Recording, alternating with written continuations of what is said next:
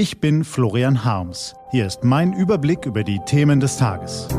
T-Online Tagesanbruch. Was heute wichtig ist, Mittwoch, 7. Juli 2021. Spannung pur im Elfmeterschießen des EM-Halbfinals zwischen Spanien und Italien. Es sind diese archaischen Momente, die den Zauber des Fußballs ausmachen. Gelesen von Till Schebitz. Ein erhebender Moment. Höchste Konzentration, zusammengebissene Lippen, starrer Blick. Jetzt keinen Fehler machen. Nur jetzt nicht, nicht in diesem Augenblick. Der Druck von Zehntausenden Menschen im Stadion und vielen Millionen weiteren vor den Fernsehern.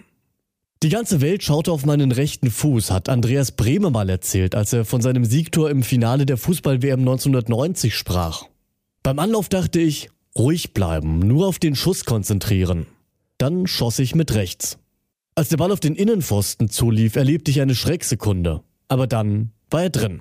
Dann war er drin. Drin. In so einem Augenblick zählt nur diese ungeheuer banale und zugleich ungeheuer bedeutende Tatsache. Drin. Ganze Romane könnte man über die Angst eines Spielers vor dem Elfmeter schreiben. Sie kann ihm wie eine Ewigkeit vorkommen. Manche denken an ihre Mama, andere an ihre Kinder, manche versuchen an gar nichts zu denken, alles ausblenden, das Hirn leeren, damit der Körper wie automatisch funktioniert und die elende Pille einfach nur rein, einfach nur reinmacht. Und ein, zwei Sekunden später zählt nur noch das Ergebnis. Drin oder nicht drin. Sturzbäche aus Glückshormonen oder Abgründe der Scham. So muss es auch den Elfmeterschützen gestern Abend ergangen sein, als sie sich am Ende des ersten Halbfinals der Fußball-Europameisterschaft mit den gegnerischen Torhütern maßen. Italien gegen Spanien, der Klassiker, Fußballkunst auf höchstem Niveau, selbst wenn nicht jede Szene von Brillanz und Genialität veredelt wird. 1-1 nach der Verlängerung, also muss das Elfmeterschießen die Partie entscheiden. Spaniens Keeper Unai Simon wehrt den ersten Schuss der Italiener ab. Dann brettert ausgerechnet der Spanier Dani Olmo, dieses leichtfüßige Wunderkind von RB Leipzig, den Ball über den Kasten. Anschließend versenken drei Italiener, aber nur zwei Spanier die Kugel im Netz. Und nun ruhen sie alle auf einem einzigen Mann. Die Zehntausenden, die Millionen Augenpaare. Italiens Giorginio hat die Entscheidung auf dem Fuß. 29 Jahre ist er alt, wuchs in einer italienischstämmigen Familie in Brasilien auf, zog mit 15 alleine nach Italien kämpfte sich durch, lebte von wenig Geld, er kennt nicht nur die hellen Seiten des Lebens. Nun sind alle Scheinwerfer auf ihn gerichtet. Er läuft an, stockt, lässt den spanischen Torwart in die linke Ecke hechten und schiebt den Ball gemächlich in die rechte. Mehr Cooles geht nicht. Aus. Das Spiel ist aus. Die vielleicht beste Mannschaft Europas steht im Finale. Die Azzurri rennen über den Platz und liegen sich in den Armen, auf den Rängen toben zigtausende. Es sind diese archaischen Momente, die den Zauber des Fußballs ausmachen. Selbst wenn es nur ein Spiel ist, selbst wenn es unvernünftig ist, in Zeiten von Corona Delta derart viele Zuschauer in ein Stadion zu lassen. Trotz allem bleibt etwas nach so einem Abend. Ein erhebendes Gefühl in den Herzen aller, die das Spektakel gesehen haben.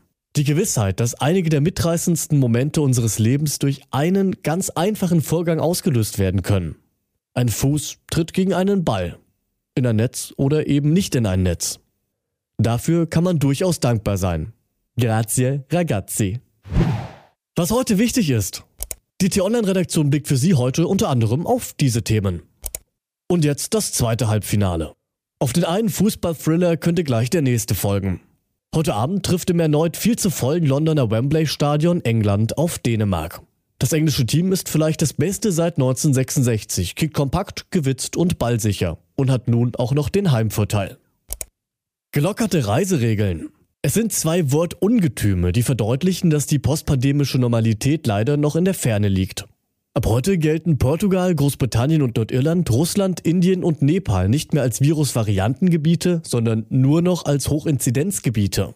Für vollständig Geimpfte und Genesene entfällt die Quarantänepflicht ganz. Für alle anderen wird sie verkürzt.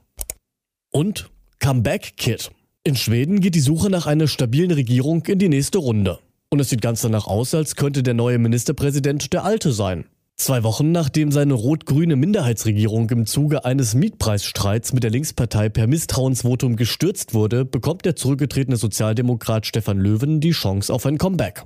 Ob es ihm wirklich gelingt, seine früheren Unterstützerparteien wieder auf Linie zu bringen, wird die heutige Abstimmung im Stockholmer Parlament zeigen.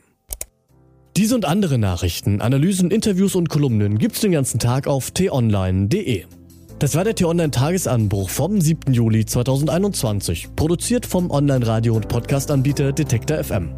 Den Podcast gibt es auch auf Spotify. Einfach nach Tagesanbruch suchen und folgen. Ich wünsche Ihnen einen frohen Tag. Ihr Florian Harms.